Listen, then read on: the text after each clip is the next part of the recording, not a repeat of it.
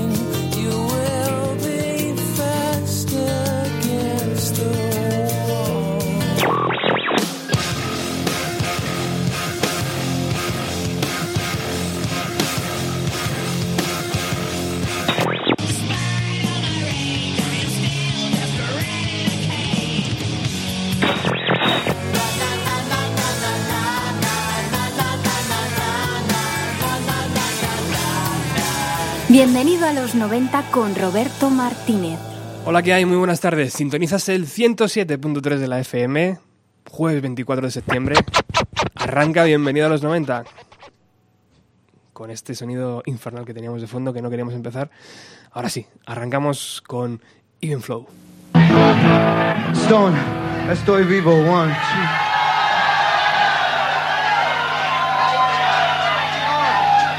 Oh, lo siento. ¿Cómo se dice even flow?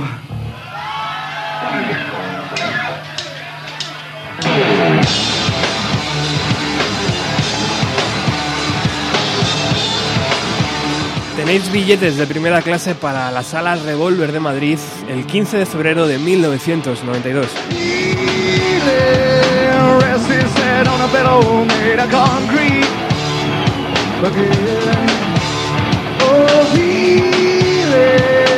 Allí un joven Eddie Vedder de 28 años presenta TEM ante unas 300, 400, 500 personas según las crónicas.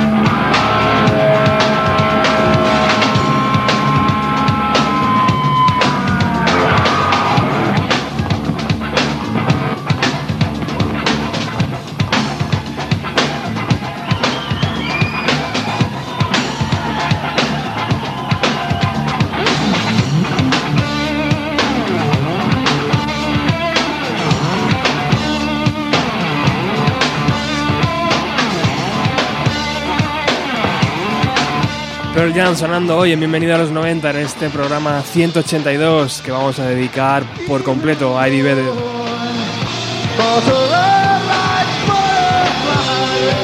Y si tú eres uno de los afortunados que estuviste en aquella sala Revolver el día 15 de febrero de, febrero de 1992, por favor escríbenos, tenemos todas las redes sociales ya activas e incluso un número de WhatsApp por si nos quieres enviar una foto de la entrada.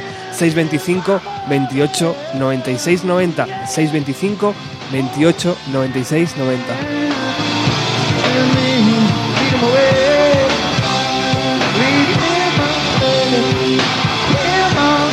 14 años de silencioso castigo sufrimos los seguidores de Pearl Jam madrileños. Gira tras gira y disco tras disco, los fans tuvimos que buscar alternativas para ver a la banda.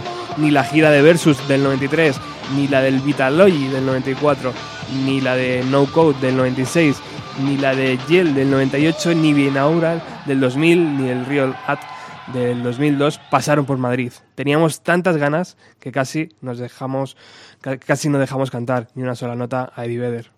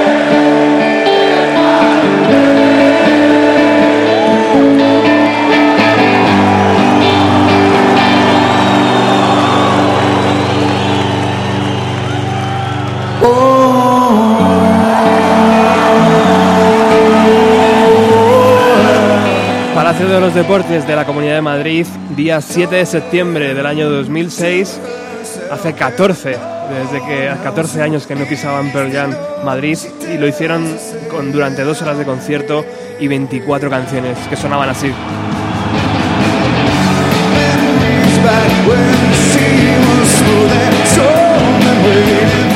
Y hoy en nuestro programa 182 nos adentramos en el universo de Pearl Jam porque posiblemente sea una de las bandas más ricas en proyectos paralelos.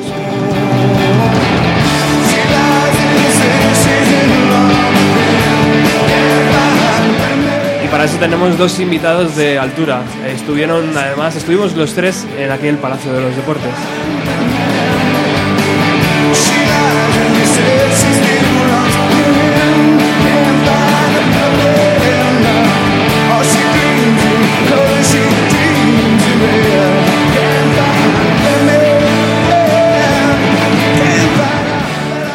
Javier Melero, buenas tardes. Muy buenas tardes. Gracias por venir a Bienvenido a los 90. A ti por invitarme. ¿Qué recuerdos tienes del Palacio?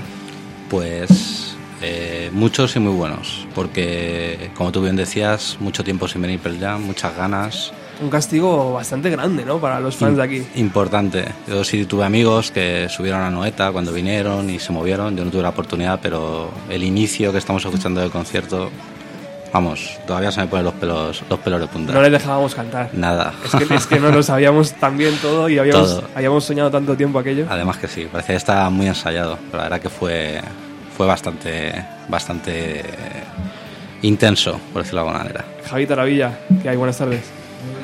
Muy buenas tardes, de punta, yo también, ahí me oigo, sí. Muy buenas tardes, pelos de punta, pelos de punta, yo también, impresionante, ¿eh? recordar esto y escuchar esto otra vez. Recién llegado de Nueva York, milagrosamente entraste aquel día. Aquel- eh, aquella, aquella tarde de septiembre Aquel, del exactamente. 2006, porque ibas sin entrada. Iba sin entrada y, y gracias a que me pagaron por hacer un trabajo para la universidad, pues tuve dinero para poder comprar la entrada en la reventa y allí estuvimos Robert y yo, no sabía que estaba Javi, pues justo en este escenario, que entramos además corriendo sin ver a los teloneros porque es el momento en el que hay que aprovechar para la reventa, pues está a mejor precio y los pelos de punta y este comienzo en el cual cantamos el, el pabellón, cantamos la mitad de Betterman, pues o Betterman, eh, impresionante. Yo creo que ahí Eddie Vedder se dio cuenta de. Hostias, qué mal, ¿no? Durante Sí. 14 años no hemos venido aquí. Eh, Es que además todos tenemos una historia como la que ha contado Javi. Yo recuerdo que cuando vinieron a España, venían a, a San Sebastián o a Bilbao y vinieron a Barcelona. Entonces yo recuerdo en el año 96 grabando en un VHS las imágenes que sacaron en la 2 en un telenoticias del concierto de Anoeta. Sí, y yo grabando y me lo ponía allí por las tardes en mi casa. Porque era verdad, porque no venían a Madrid, tío. No venían a Madrid. Debe No ser había que- forma, tío. no sé, no entendían que aquí había un público demandante, cosa que no era así, pero sí, se hicieron muy de rogar hasta que vinieron nuevamente en Madrid. Que vinieron a Madrid y solo hicieron un concierto, o sea, que podían haber hecho dos o tres, pero hubieran llenado donde hubieran ido, pero solo hicieron uno. Y bueno, vinieron el año siguiente, ¿no, Javi? Sí. El Festimat creo que Al estaba. Festimaz. Sí, la verdad que ahí también estuve y a mí me dejó un poco sabor agridulce ese, ese concierto. Ya era otra cosa, sí. Sí, era distinto. Es- ese es el famoso concierto en el que Eddie Vedder pide a un chaval que No, se suba eso- a eso- cantar a live No, y lo es, canta. eso es en el BBK. Eso Ah. es más reciente. Ahí Ahí, salió está- ahí estaba Javier Bardem. Bardem con él, sí. Bardem y Eddie Vedder, que creo que le dio demasiada la botella ese día. Pero o sea, seguía cantando bien el cabrón. sí, ¿eh? sí, eso, eso siempre. El tío, eso. Y ya después de aquello, Javi, han vuelto Eh, volvieron al, aquí a Madrid, ¿no? otra vez castigados, Aquí, ¿no? Seguro. Desde sí. el 2007, Desde otra vez 2007. castigado. Sí, esperemos que el año que viene. O sea, a que, ver si. llevamos ocho años de castigo otra vez. Ocho años. Otro, bueno. Pues hasta los 14 nos quedan unos cuantos, ¿no? Hombre, sí. no, esperemos, que, esperemos que vuelvan antes. Sí, porque además era aquella época en la que obviamente los grupos tienen una vida frágil, porque bien se mueren personajes, se muere gente del grupo, o la vida de los grupos obviamente es, es muchos altibajos, y en cualquier momento se podían separar, podían desaparecer y te habías quedado sin verles. Pero no, afortunadamente han tenido una vida muy larga, muy larga y muy longeva como grupo, y pues les hemos podido seguir disfrutando, claro. Bueno, este programa, Javi, lo habíamos ideado para hacerlo, para hablar de, de Eddie Vedder, para hablar de, de Jeff Amen, de Stone Gossard, de Mike McReady, de Matt Cameron eh, de- y de un montón de gente que está alrededor, como Jack Irons y otros tipos de, baterías que han pasado por Pearl Jam. Y queríamos hacer una especie de conjunto, ¿no? de, de resumen de todos los proyectos paralelos. Y nos dimos cuenta de que con Eddie Vedder teníamos para tres o cuatro programas. Total. O sea, es lo que indicas. O sea, de lo que se concibió en principio como un proyectos paralelos de Pearl Jam, pues al final Eddie y todo el resto de componentes de Pearl Jam y los que han pasado, los que están, vamos, nos hemos dado cuenta que tienen para, para dar y tomar. Entonces iremos haciendo mm, programas posteriores para que eh, juntéis, añadáis, añadáis a, a este. Y hoy, pues bueno, pues eh, había que elegir uno, así que Eddie Vedder yo creo que es el perfecto para eh, iniciar esta, esta ruta de especiales sobre Pearl Jam.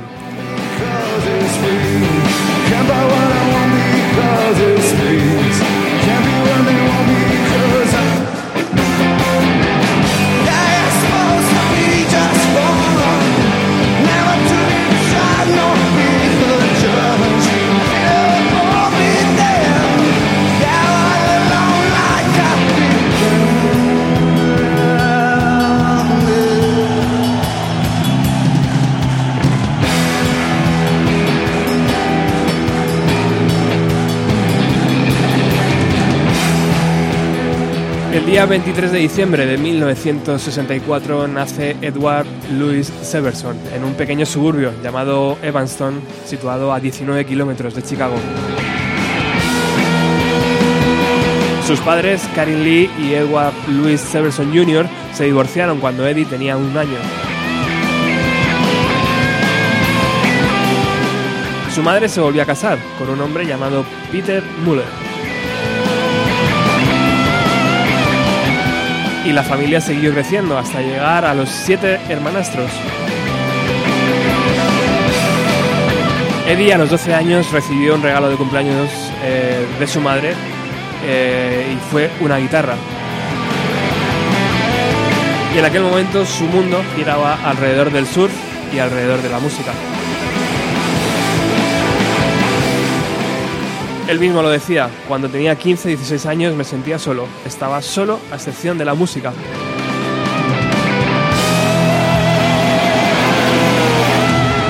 De nuevo su madre y su padrastro se divorciaron en la adolescencia de Eddie y mientras parte de la familia se trasladó, se trasladó, de nuevo a Chicago, Eddie se quedó en San Diego.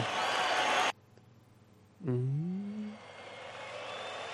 Allí descubrió que su verdadero padre era Severson, el que creía amigo de la familia y que al poco falleció.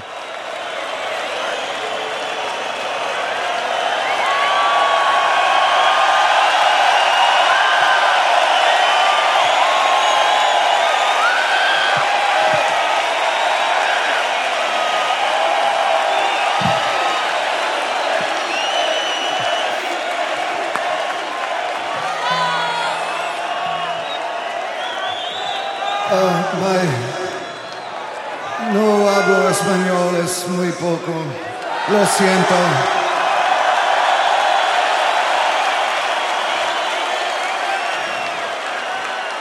Mi corazón es grande uh, because of you.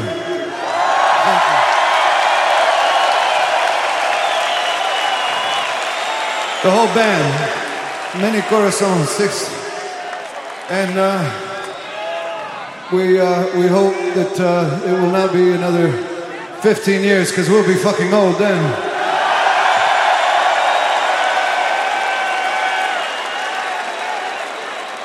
We'll still be fucking, but we'll be old.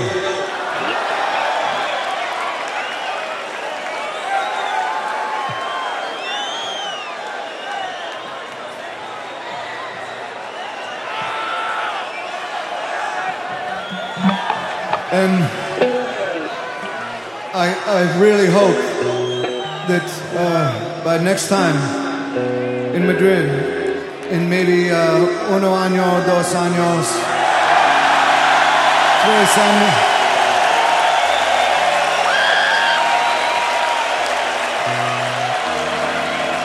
the earth will be a better place because uh, we will not have a uh, United States president called George Bush. Por supuesto, la cuña política eh, no podía faltar en los conciertos de Eddie Vedder y, y cumplió su palabra, ¿no? Sí. Yo no, yo no me lo creía. Cuando lo dijo, eh, La verdad que sonaba un "Oh, poco... forzado. Sí, pero bueno, cumplieron, que es lo importante. Al final cumplió. Hay, hay que recordar si me, si me- o abrimos ya el melón o todavía no abrimos el melón. Abramos. Venga, me, me lanzo yo. Es que, es que tirando del tirando del, del tema político eh, me ha venido en la cabeza que Pearl Jam también en sus comienzos formaba parte de una plataforma en Estados Unidos que se llamaba Rock for Vote, que lo que hacían era, pues a través de la música, en este caso el rock and roll, promover a que la gente participara, porque claro, siempre se comenta que en Estados Unidos la participación es muy baja, la dejadez que hay hacia la política, y pues Pearl Jam sea igual, siempre se ha mantenido un poco ahí en la brecha en esos temas, intentando animar a que, a que la gente votara, que votaran a unos o a otros, pero que finalmente votaran Y sobre, votaran todo, y participaran. sobre todo un público más joven, ¿no? Que Claro, es claro. El más es- pasota. Exactamente, eso es lo que ellos entendían que era donde podían hacer las bandas de música un trabajo que, por ejemplo, aquí en España no se hace. Aquí en España tienen un compromiso político manifiesto, una serie de, de ideas, ¿no? Los grupos musicales principalmente, pero no necesariamente con el, con el derecho al voto, ¿no? Incluso muchas veces se llama a que no votes, etcétera, etcétera. En este caso no. El caso de Estados Unidos es un caso muy distinto. Bueno, Eddie Vedder eh, compaginó varios mm, trabajos, ninguno de ellos eh, grandes trabajos y siguió escuchando muchísima música. Yo tengo aquí unas influencias que van desde los Jackson Five, eh, Five pasando por los Beatles, los Who, los Ramones, los Pixies, Stone Waves, eh, los Talking Heads, eh, Sonny Youth, Fugazi, Soundgarden y un montón de bandas que le fueron haciendo eh, esa formación musical y empezó a participar en varias bandas. Eh, tenemos por aquí varios nombres, por ejemplo, una que se llamaba eh, Surf and Destroy, luego tenía otra llamada Indian, Indian Style o otra llamada The Bats, que la traducción yo creo que es como los culos, ¿no? o, o las colillas o algo así. Bueno, y eh, en esta Indian, Indian Style que vamos a escuchar ahora a continuación, eh, tocaba junto a Brad Will, que fue eh, el posterior batería de Race Against the Machine y de Audio Slave. Vamos a escuchar esta canción que se llama Smooth Talking de Indian Style para, que, para hacernos una idea de cómo sonaba Eddie Vedder mucho antes de ser hiper famoso.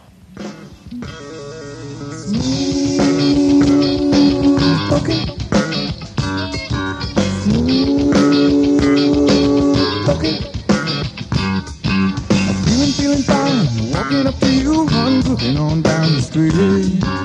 Minds in the gutter, eyes on the face of that lady I'd like to make. A style on my body, rhythm in my soul. Watch out, baby, when I hit the floor. Smooth talking daddy with the heart of gold. When I dance, the girls ask for more. I'm the smoothest talking daddy in the world. I'll talk smooth Oh, believe you me, there's nothing like today. Oh, what you say? Yeah. Oh, what you say, baby? Ooh, the moment it approaches me, I help you decide what you'd like to reveal to me. No need to be nervous. I could set you free the smooth in my move, the magic in my hand, sun and moon. Baby, once you been here, smooth talking daddy with the heart of gold. When I breathe, the girls bleed more. I'm the smoothest talking daddy in the whole wide world. I'll talk smooth for you, little girl. Oh, believe me, there's nothing I could say change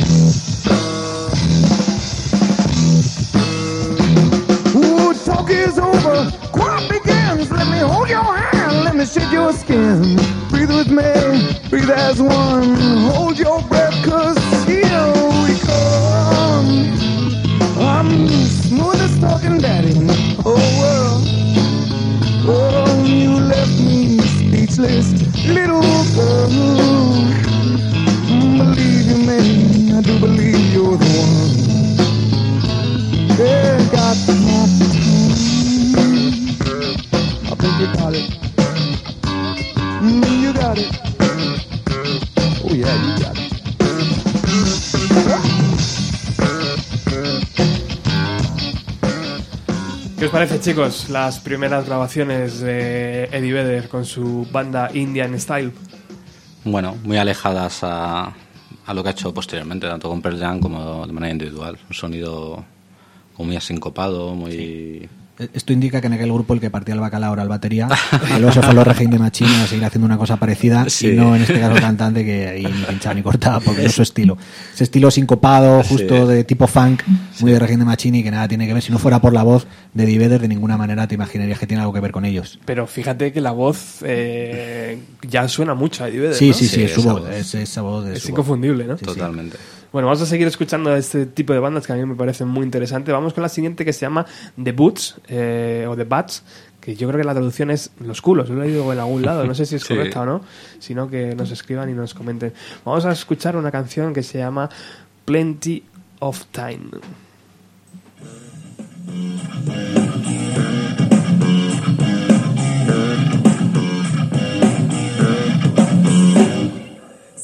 on the corner, waiting for my ride. I see no harm in wasting the day. I'm waiting for my ride. An old man sat beside me. What has he got to say? You don't get nothing if you don't give something. You'll have to pay your way. Wake it up. Don't give it up. If you ain't getting down the line because you think you got plenty of time, don't wait for me.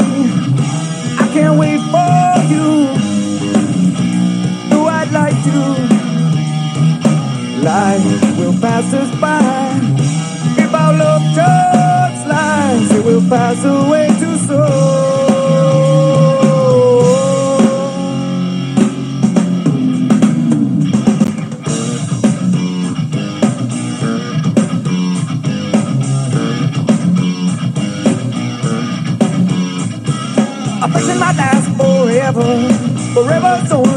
A clock beckons. My heart beats seconds, my emotion alarms the truth. A wishing will get you nowhere. A working will always be. Love is a job, the time's quite hard, and I can't get off today. Wake it up, but don't give it up. If you ain't getting down the line, because you think you got plenty of time. Don't wait for me. I can't wait for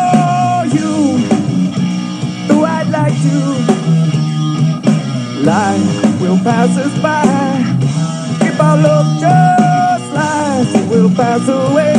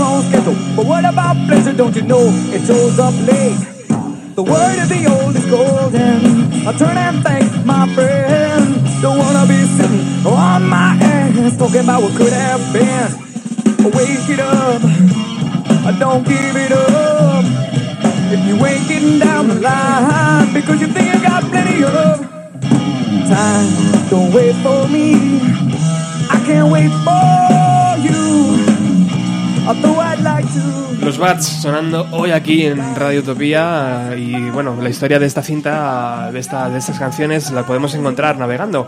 Dicen que se encontraron en, en una vieja, en un viejo garaje de Montana, una cassette donde se podía leer. Esta es la primera maqueta de los Bats. Deberías vernos en directo. Hablamos, hablamos, Eddie Vedder y el número de teléfono. Imagino que el propio Eddie Vedder se la regaló a, a alguien eh, y bueno, pues acabó en un garaje de Montana allí perdida y que luego se subastó a través de eBay. Bueno, seguimos aquí en Radio Utopía, hoy hablando del universo Eddie Vedder, que es muy amplio, como podéis estar viendo, antes de, de ser hiper famoso. Eh, el propio Eddie Vedder grabó todas las pistas musicales que vamos a poder escuchar a continuación en una mm, cassette también llamada Summer Demo del año 1988. La canción se llama Believe You Me. People walking, people running,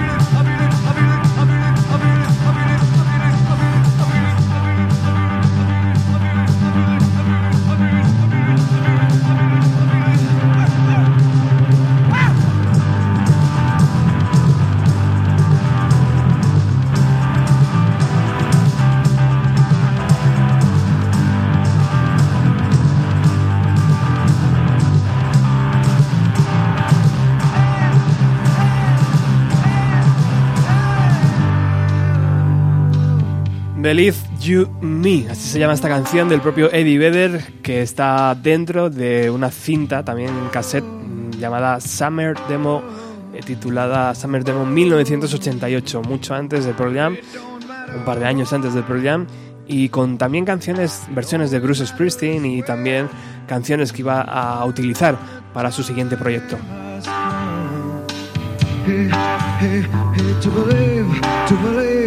To believe, to believe.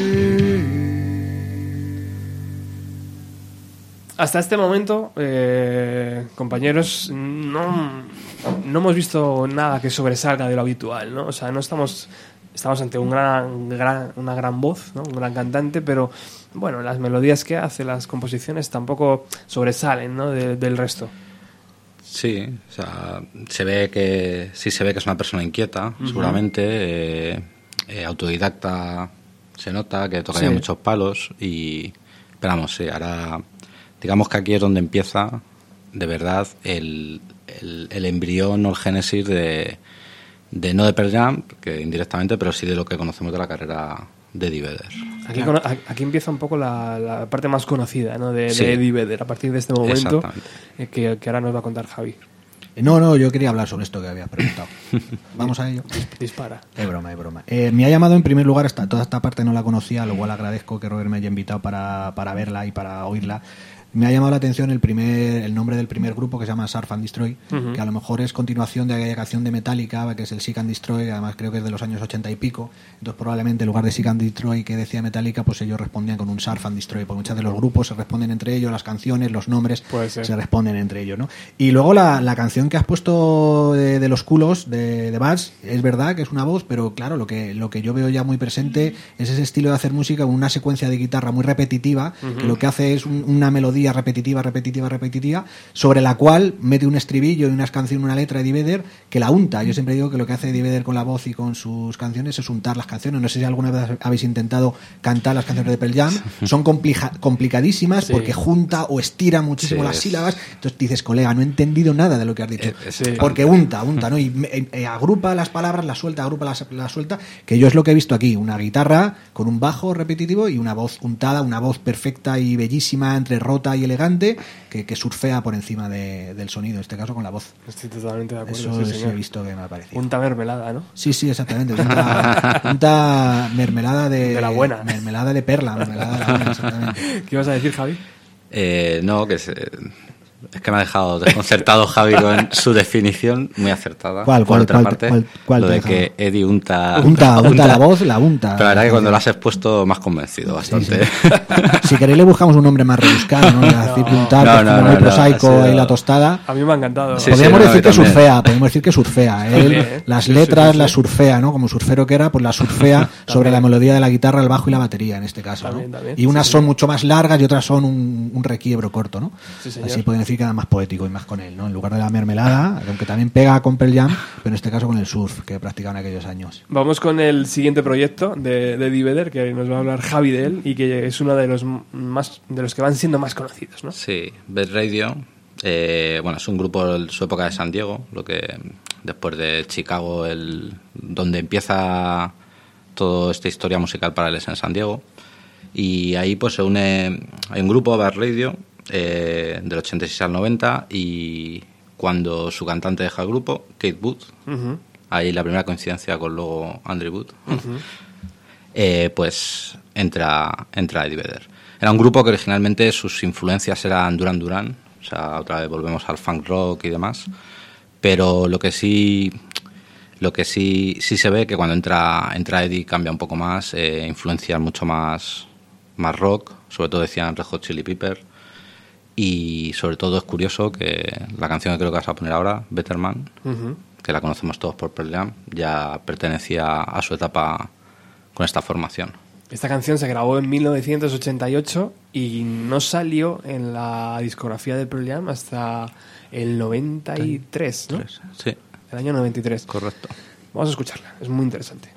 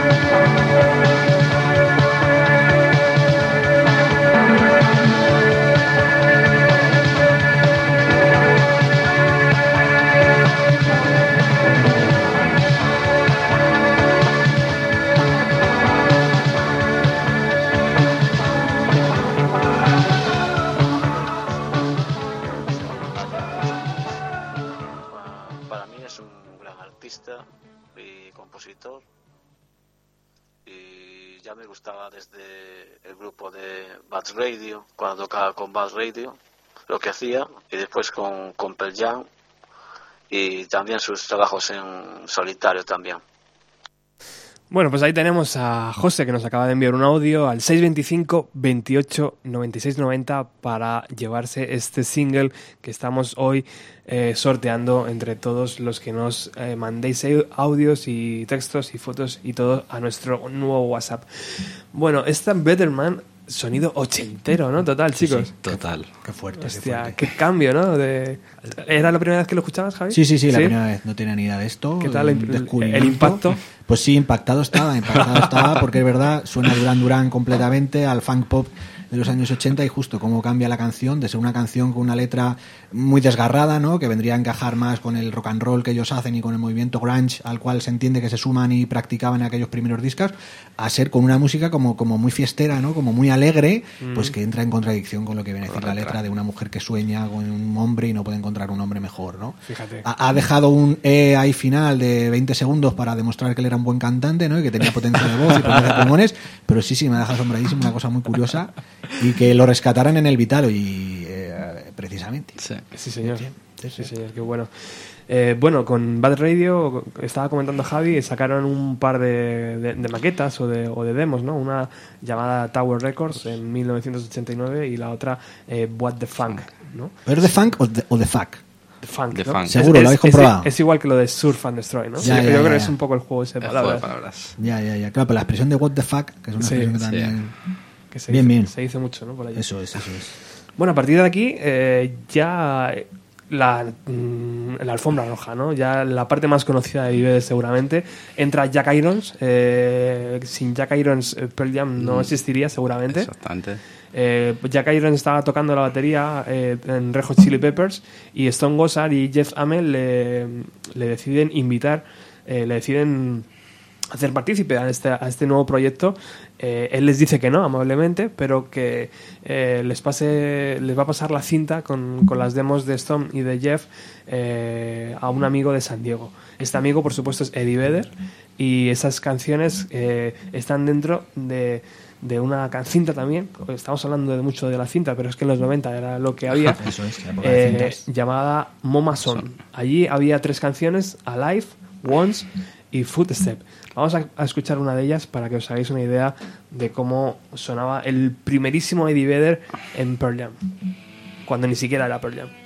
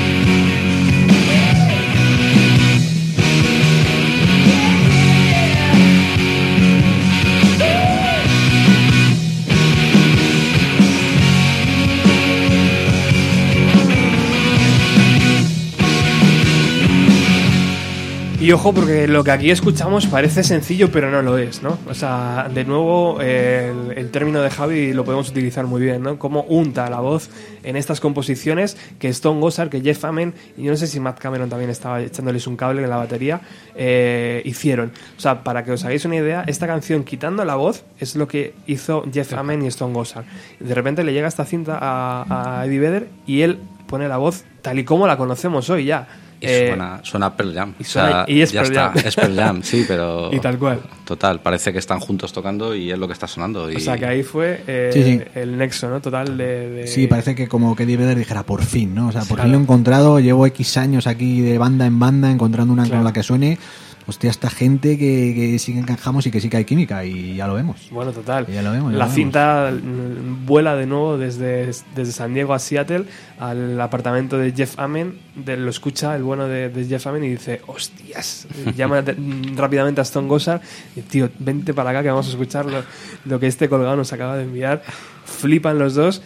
Y yo creo que la historia también un poco se inicia ahí. Eh, vuela a Seattle, eh, por primera vez en su vida, yo creo, Eddie Sí. Vedder eh, a una ciudad que yo creo que él pensaba que no iba a estar mucho tiempo y que al final se ha convertido en su, en su hogar, ¿no?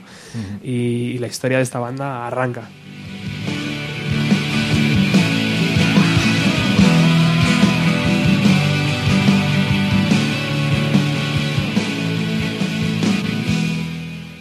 Más textos nos llegan al WhatsApp del programa. Dice, Eddie Vedder es uno de mis cantantes favoritos. Fue el primero de la lista durante mucho tiempo. Voz profunda, tremendamente cálida, aterciopelada al paladar como un marqués de Cáceres, quizás resultado a su afición al vino. Un colgado que soñó con tirarse desde las alturas al público mayoritario y a la vez de culto. Una voz que muchos creíamos poder imitar, pero que, siendo honestos, resulta inalcanzable. Icono de una generación, puede que sea la voz que más, me- que más haya escuchado en mi vida. Immortality no es mi canción favorita, pero su palabra define lo que es Pearl Jam y lo que es la música en sí misma para mí. Bueno, pues ahí está el comentario de... Qué bueno, qué bueno. Sí, ¿verdad? Sí, sí, felicitémosle. Yo solo le digo, eh, solo hay un, un- un apunte. Hay una voz, yo rastreando solo he encontrado una voz un poco similar a la de Vedder, que es la de, de Creed. Hay un grupo que se llama Creed, si quiere sí. el oyente que la busque y que navegue, tiene un cantante, la voz que tiene un tono muy, muy, muy parecido a la voz de Eddie Vedder. Y si hay un poco de ruido en la habitación, incluso puedes pensar que es él si te la pones así de fondo. Y sí, pues, o sea, es inimitable, pero bueno, ha habido gente, ha habido gente que lo ha hecho y que casi lo ha conseguido. Al principio no recuerdo los- las bromas en la MTV cuando salió Pearl Jam, que todos les, les imitaban, ¿no? Con, esa, con ese Sí. estilo de, de cantar. Sí, sí, sí. Eh, bueno, ya tenemos a Eddie Vedder en Seattle, Javi. Eh, ¿Qué pasa a continuación? ¿Conoce al resto de sus futuros eh, miembros y compañeros? Eh, justo cuando Stone... eh, tenemos que hablar un poco también Sí. ¿no? de- del proyecto de Stone Gossard y de dónde venían ellos. Exactamente, yo creo que ahí es el, el- el- digamos que el origen de Jam de los que acabamos de comentar, ¿no? Y del el inicio de lo que decías tú, alfombra roja ya la fama. Pero el hecho importante, digamos, el desencadenante de todo esto es la muerte de Andrew Wood. Andrew Wood es el cantante de Mother Love Bone, que era un grupo que compartía con Gossard y, y Jeff. Y era distinta la música que hacían, más tipo glam rock, pero digamos que eran pues un poco lo que despuntaba en aquel momento Sí, y sí. la proyección estaba claro que iba a ser, vamos, un gran grupo. Sí.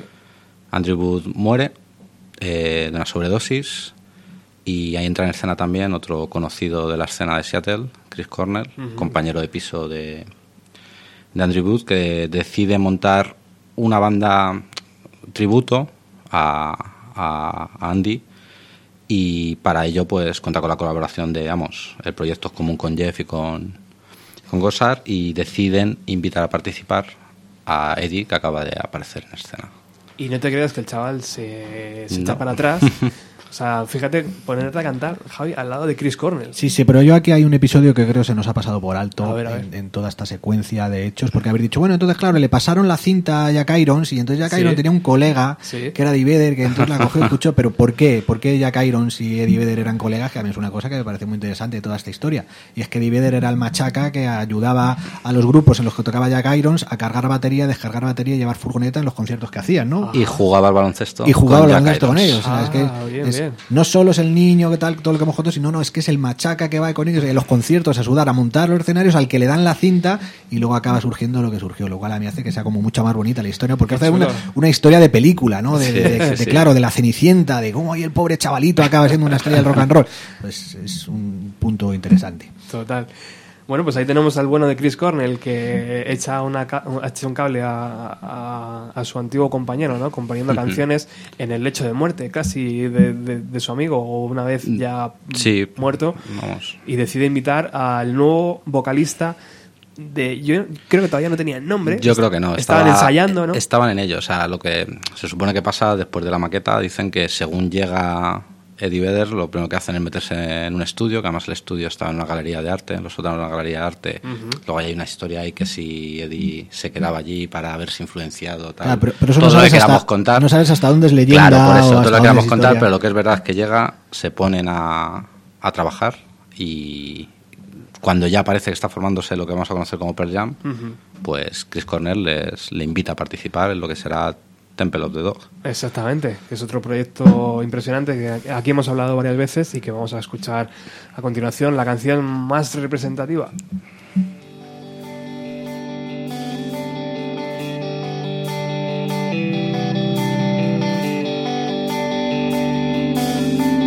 I don't mind stealing bread from the mouths of decadence.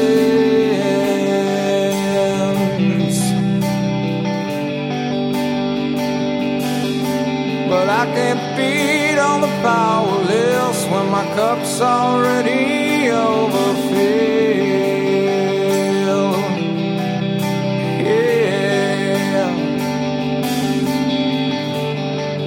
But it's on the table, the fire's cooking. And the farming babies with slaves are working. Blood is on the table and the mouths are choking. I'm going hungry. I don't mind stealing bread from the mouths of decadence.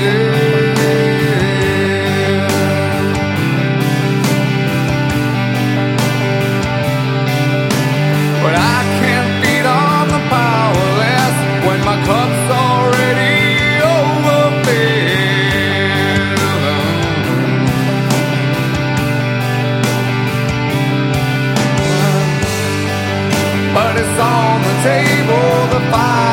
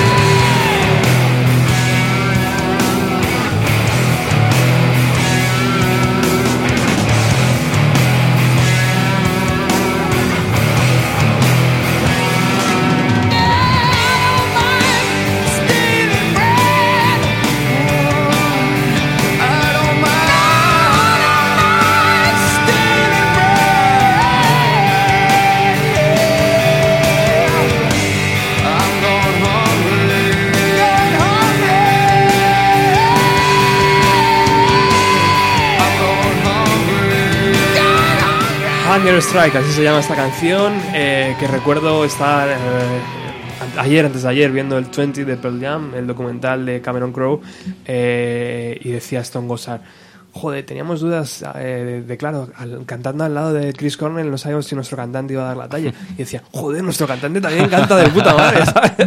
y es ahí el duelo de voces, Es tío. que menudo dos bozarrones. Dos joder, bozarrones. chavales, Una eh. prueba de fuego, ¿eh? Total. Además, Lo de Chris Cornell es que es increíble. Sí, o sea, sí, es una voz que es- agüita cuando Sí, le escucho. sí, eh, sí, impresionante sí, sí. este tipo. Y al lado de Divider, pues muy bien. Sí, claro, ahí te conten. Chris Cornell me tiene enfadado, tío. Ah, sí, ¿por qué? El disco ¿Qué que ha sacado Mm. caca de la vaca. ya. Pero bueno, eso para otro programa. y el 20 de Pearl Jam que estábamos hablando aquí a micro cerrado también, ¿eh? Caca de la Sí. vaca, tío. O sea, estábamos hablando de que la parte primera nos gusta mucho, a Mm. los tres nos gusta mucho, pero que luego parece que les entran las prisas de editarlo. Venga, venga, venga, que dure solo Y- hora y media y... y se acaba. Sí. Y muy mal, tío. Ahí se puede sacar pues más, más material. Fíjate la, la cantidad de grabaciones que habrá del Vitalogy, tío, del No Code, tío, ese cambio de, de- tan radical en el grupo, ¿no? Esos tíos se podía haber hablado mucho mejor. Es que- y total. no sé, tío. Claro, pero ha- hablábamos que hasta dónde tiene que ser un producto, entonces como hay que empaquetarlo como producto, pues Claro. ha de tener unas características, unas dimensiones y una duración determinada Sí. para el consumo masivo y eh, a lo mejor han estado interesados en su creación y han estado muy Sí. detrás de ellos o no. Pues yo creo que una de las cosas que ha sabido hacer muy bien Pearl Jam es mantener ese equilibrio, ¿no?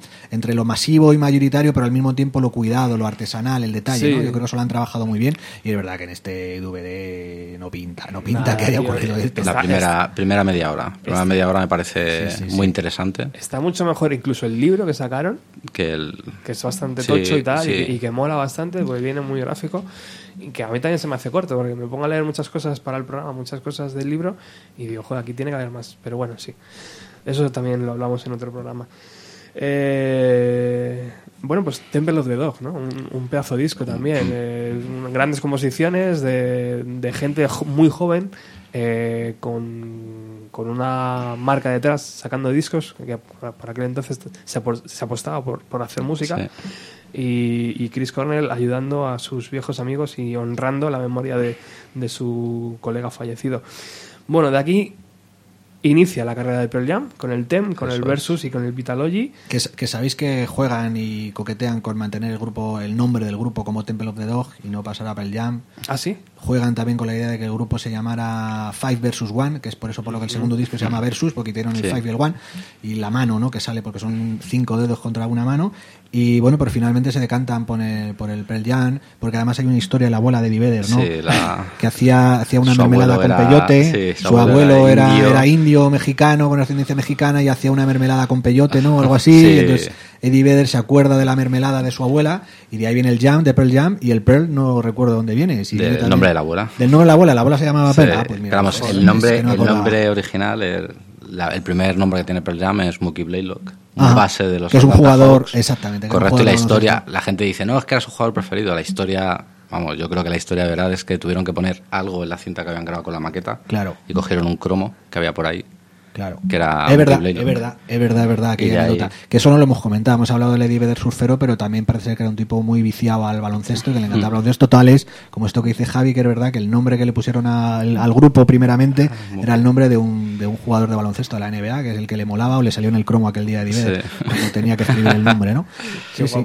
Luego le hubo problemas con él. Vamos, Ten, el, nombre del primer disco Ten es por el número que lleva la camiseta Blay- Ah, ves, ves, ves, ves, ves. Qué bueno. Pero bueno, eso, Crónica en Rosa. Muy bien, muy bien, muy bien. Bueno, se cierra la primera parte de la carrera de Pearl Jam con estos tres LPs bastante intensos, llenos de buenas canciones. Yo creo que tres, mí- tres LPs que puedes escuchar a día de hoy perfectamente, Sí, sí, sí. que siguen con una vital- Totalmente vitalidad vigentes. infinita, eh, pero tensiones, un poco tensiones internas. eh, la fama mundial, también la épica batalla de, contra Ticketmaster y también un poco la muerte de Kurt Cobain, ¿no? Sí. Eh, hacen que haya ahí un, un ambiente raro en Seattle, ¿no? Claro, es que yo creo que son demasiadas cosas, hay que ponerlas en contexto todas, es decir, eh, estamos hablando de, de gente que estaba compartiendo pisos, currando en lo que le salía, eh, haciendo esfuerzo por salir adelante con la música y de repente, ¡pum!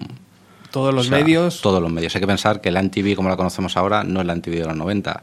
O sea, la MTV de los 90 es un canal dedicado prácticamente a este movimiento. eh, portadas de, de prensa a nivel est- eh, estadounidense, mundial. O sea, pasan de, de la nada al todo en, Claro. en tres años, cuatro años. Claro, claro. Eso hay que saber digerirlo. Claro, y Kurt Cobain, Kurt Cobain Cobain. fallece, entonces rápidamente la industria, o en este caso la cultura del mundo, pide un recambio, ¿no? Tiene que haber alguien que venga a ocupar, y es Claro. un poco, se entendía que Pearl Jam tenía que venir a ocupar este espacio que había dejado Nirvana y que había dejado Kurt Cobain, al cual pues ellos se niegan y demás, pero bueno, intentan resistir ahí la- las tensiones, que, que como bien cuenta Javi es lo que ocurría, que ocurría en aquella época, que es que se convirtieron en, en famosos casi mundialmente, o al menos en Estados Unidos, que ya es como serlo mundialmente, eh, pues en muy poquito tiempo. En muy For- poquito tiempo. portada del Time. eh, además, la primera historia que comentábamos antes sobre The Record, intentar enfrentar a Kurt con, con Eddie, o sea, intentar asimilarlo un poco al fenómeno groupie de ahora, de que si te gusta uno, te gusta otro, o sea, Sí. muy distinto a lo que, a lo que ellos querían. Sí, sí, sí. Además no solo es música, sino que comienzan un movimiento cultural con un nombre determinado, con un modo de vestir, etcétera, etcétera. Entonces, claro, la tensión pues sería... Eso mucha. muy bien recogido en el documental, no me sale el nombre ahora, ¿cómo se llama? Lo diré.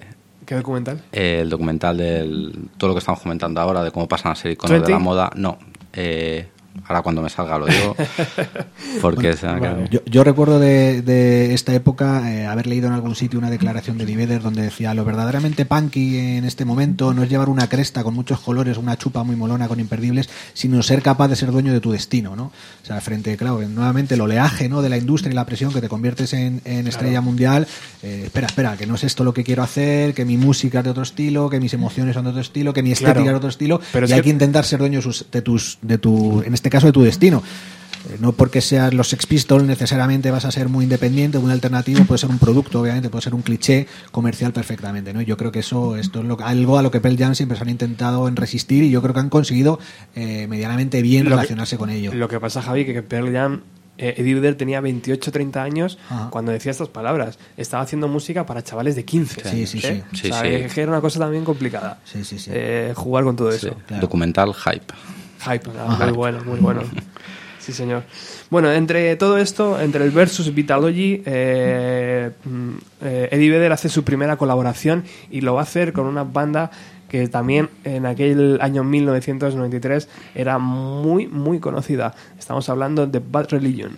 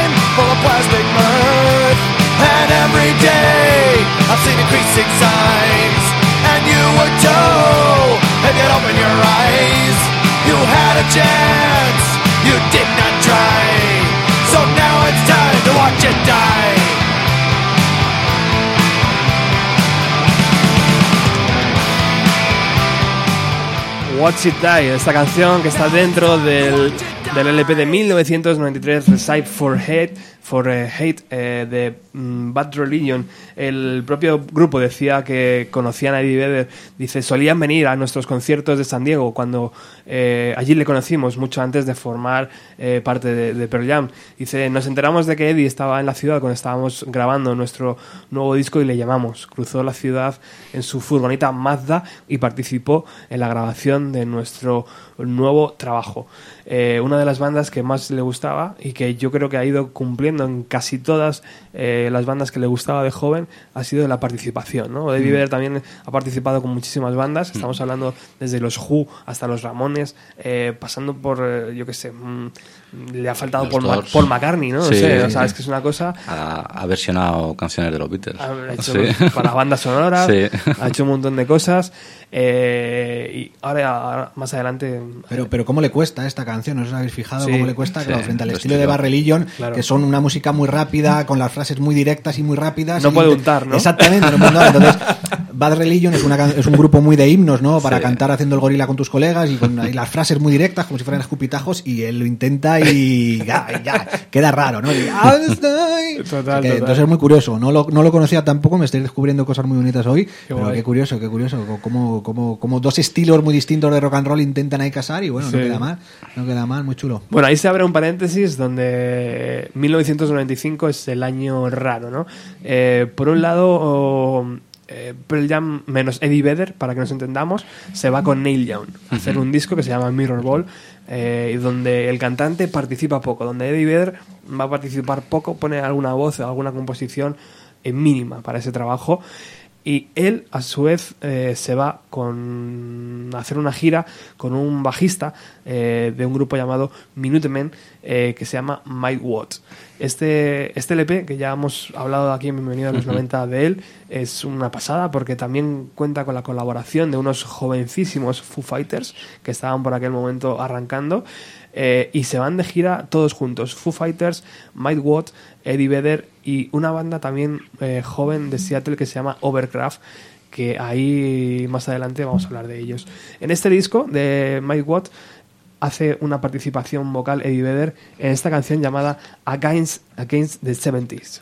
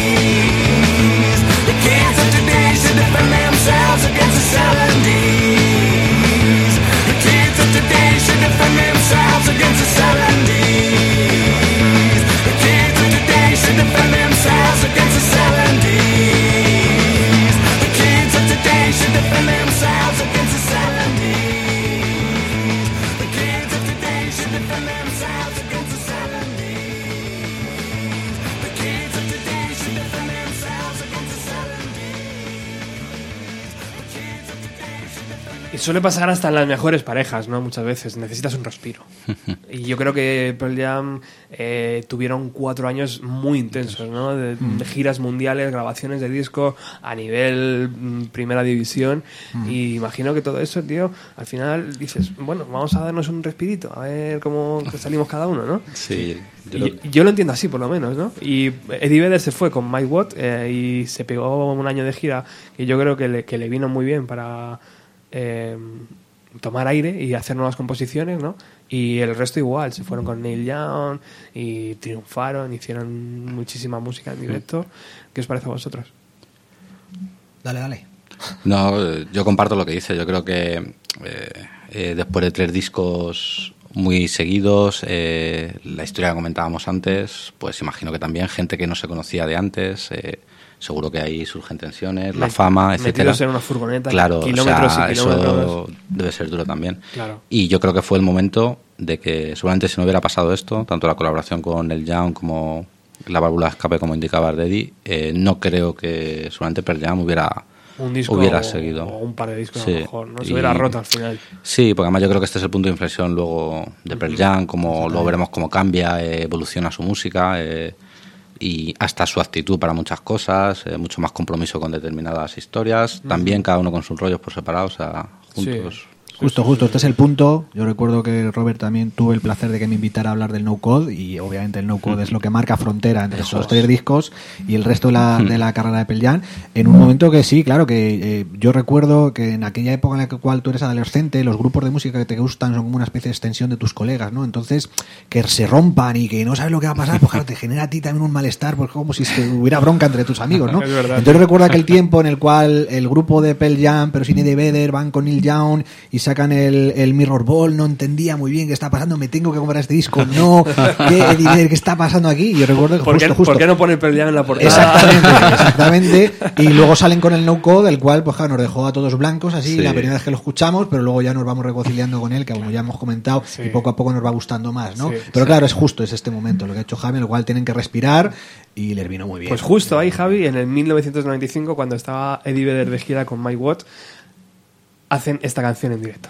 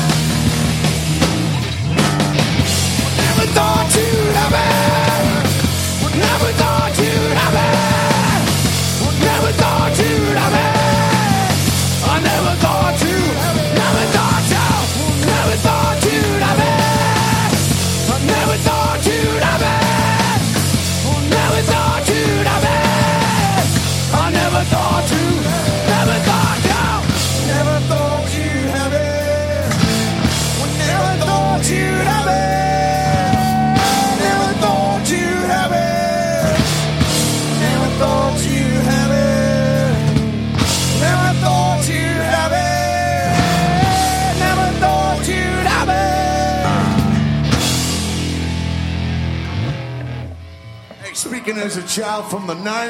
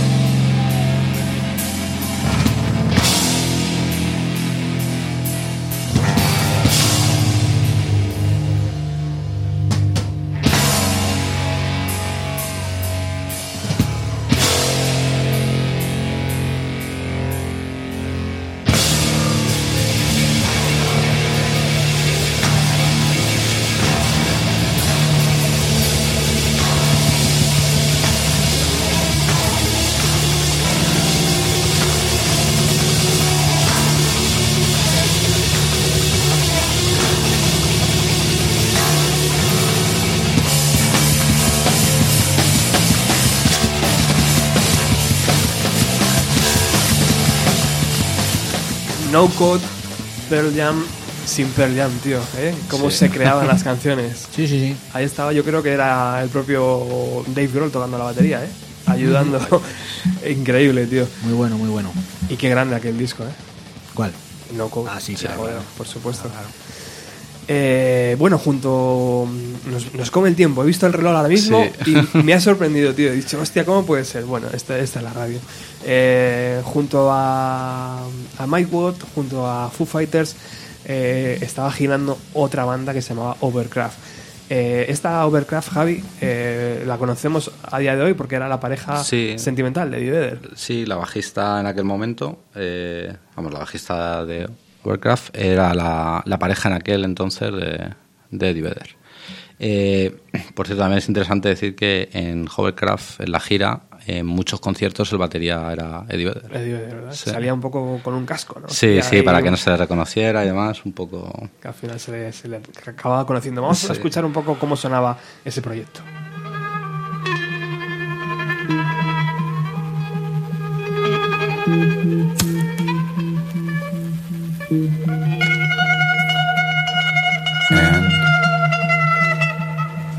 When you showed me Brooklyn Bridge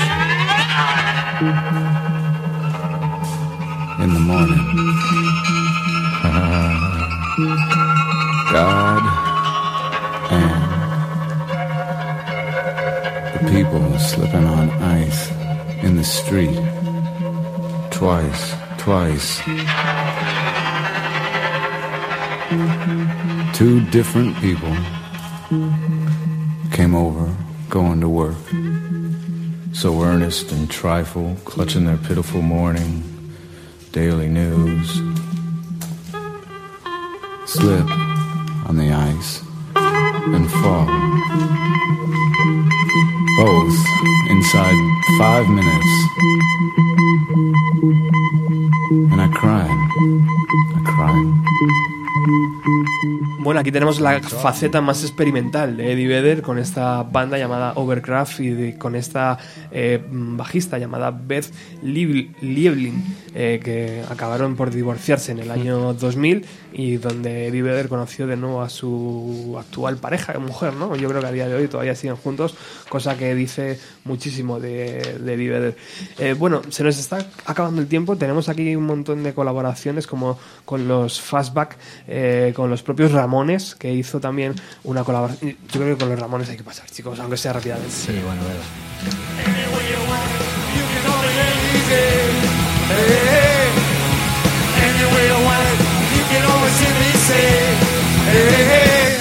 It's alright, it's alright, it's alright, it's alright, it's alright, it's alright, it's alright. So any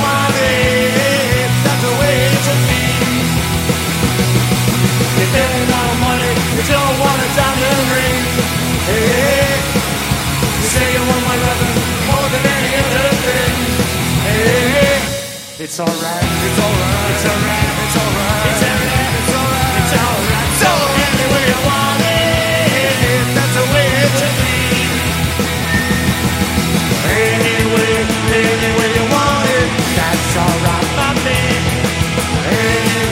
El disco que significó el adiós de los Ramones, pues ahí estaba eh, Eddie Vedder haciendo un sueño realidad, participando en directo y poniendo voz, eh, coros a esta canción, eh, que, que, bueno, es, es, una, es un pepinazo, está puesto en el YouTube, si queréis verlo. Él aparece como eh, con una careta, también disfrazado, haciendo una voz, imagino que en otras canciones, y ya de repente llega a la final, no se la quita, y todo el mundo ahí, ¡guau! Eddie Vedder de puta madre.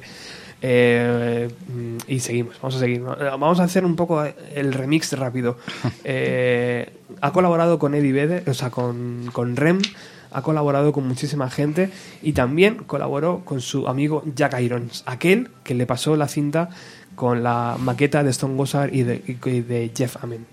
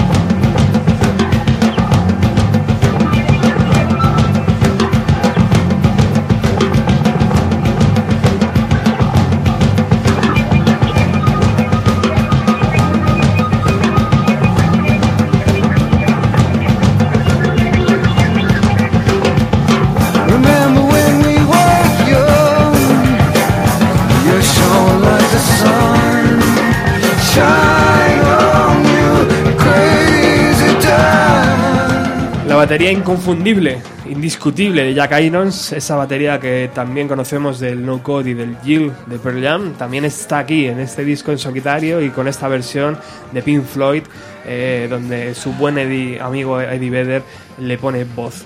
Eh, seguimos en el programa. También tenemos que escuchar, por supuesto, las últimas. eh, la- bueno, el primer disco en verdad, en solitario de Eddie Vedder, que es para la banda sonora de Into the Wild.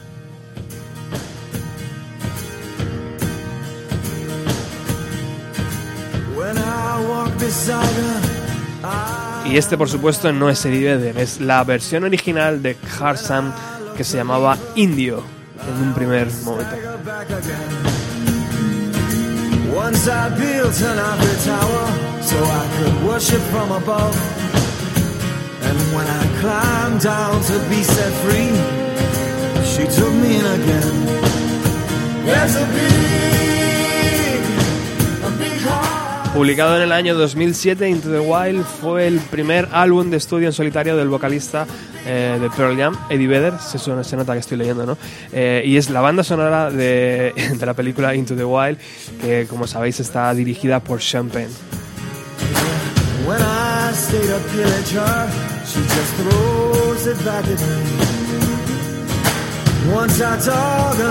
Dicen que el propio Vedder, tras ver unas de las imágenes más duras de la película, se encerró y empezó a componer.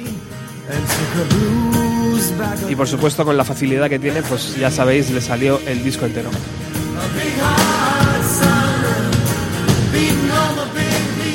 Después de eso, Javi, llegó el, Ukelele Son, Ukelele Songs. eh, que 2011. como ¿no? bien su nombre indica, son canciones con ukelele, también Sí. muy facilitas de escuchar. Sí, lo que pasa que eh, muy alejado a lo que nos tiene acostumbrados, incluso hasta la banda sonora Into the Wild, pues con, cargada de mucho más de mensaje. eh, eh, las melodías incluso pueden sonar a épocas anteriores, pero bueno, que le son, entiendo, entiendo que era su vena creativa, ¿no? Y había que sacarlo.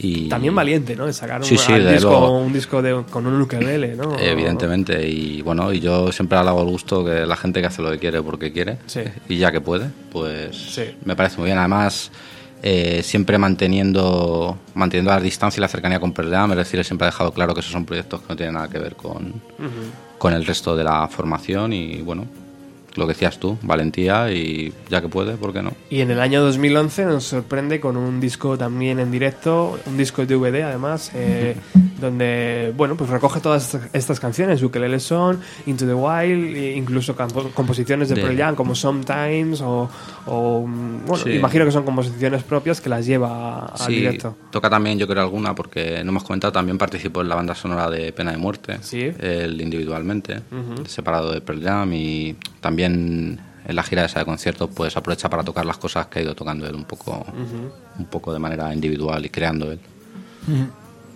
¿Qué te parece, Javi?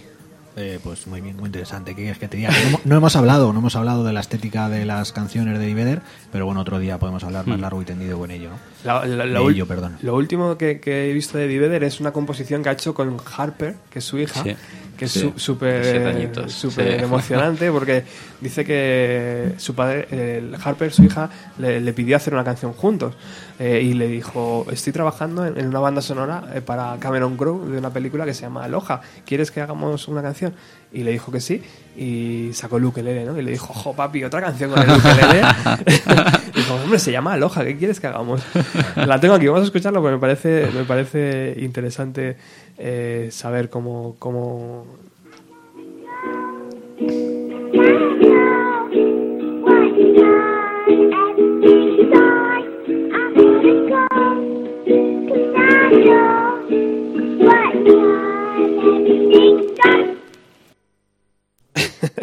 Pues hasta ahí, ¿eh? Qué chula.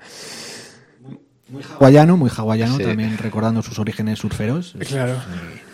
Bien, yo sobre Into the Wild decir que sí, que parece que es, que es el guante que le viene perfecto a la mano a una personalidad como Eddie Vedder que le pidan que haga la banda sonora de la película, de una película. Sí, además en- con Sean Penn, ¿no? Exactamente, con Sean Penn, que precisamente narra pues el intento de un joven norteamericano de emular a David Thoreau, de irse a vivir allí a, lo- a, a la, si- a la sierra, al bosque, y vivir completamente salvaje, ¿no? Con el trabajo de sus manos, y que finalmente acaba, bueno, no vamos a hacer spoiler, ¿no? Pero Sí. finalmente acaba como acaba, pero es, es, es, o sea, es el guante perfecto para la mano. Es, hay que, tienes Sí. que poner letra y hacer una banda sonora para esta historia, porque es una Está historia que claro. podría, en cierto sentido, podría, podría asemejarse a, a la tuya, ¿no? La que Sí. tú individualmente también has vivido, y muy bien. Pues, Bueno, chicos, tenemos que despedirnos. Eh, Javi, gracias por haber venido. Nada, nada, a vosotros, a vosotros, por estos estás- descubrimientos es tan casa increíbles esto, que ¿eh? me habéis hecho hoy. Ya, ya. Gracias, y gracias. Javi, eh, gracias por, por haber escuchado algún programa de Bienvenido a los 90 y sobre todo por haber estado aquí. Uy, no he contado una anécdota que tenía que la contar al inicio Por igual. favor. Eh, recuerdo antes de ir al Palacio de los Deportes de 2006 escucharte a ti hablar de Pearl Jam. Joder, fíjate, lo El que mundo soy, de. Mimi. Para que veas. Bueno, gracias por haber venido. Hacemos otros, ¿vale? Próximamente. Cuenta conmigo. Y yo también tengo que mandar, porque soy un caballero, chicos, un, un saludo a Erika y a Lara, que es- también son seguidoras de Pearl Jam en, en el sufrimiento, ¿no? Ahí, Sí, las pobres. Bueno, La- Lara ha estado en muchos conciertos, creo. Sí, ¿no? sí, la, la, En todos. la reconvertí para la causa. De hecho, ahora está fuera por temas laborales, pero si no, seguro que estaba ahí, ahí sentada. Bueno, pues nosotros volvemos el próximo jueves con muchísima más música. Hasta luego. I will always be better than before. Long nights allow me to feel I'm falling. I am falling. The lights go out. Feel I'm falling. I am falling safely to the ground. I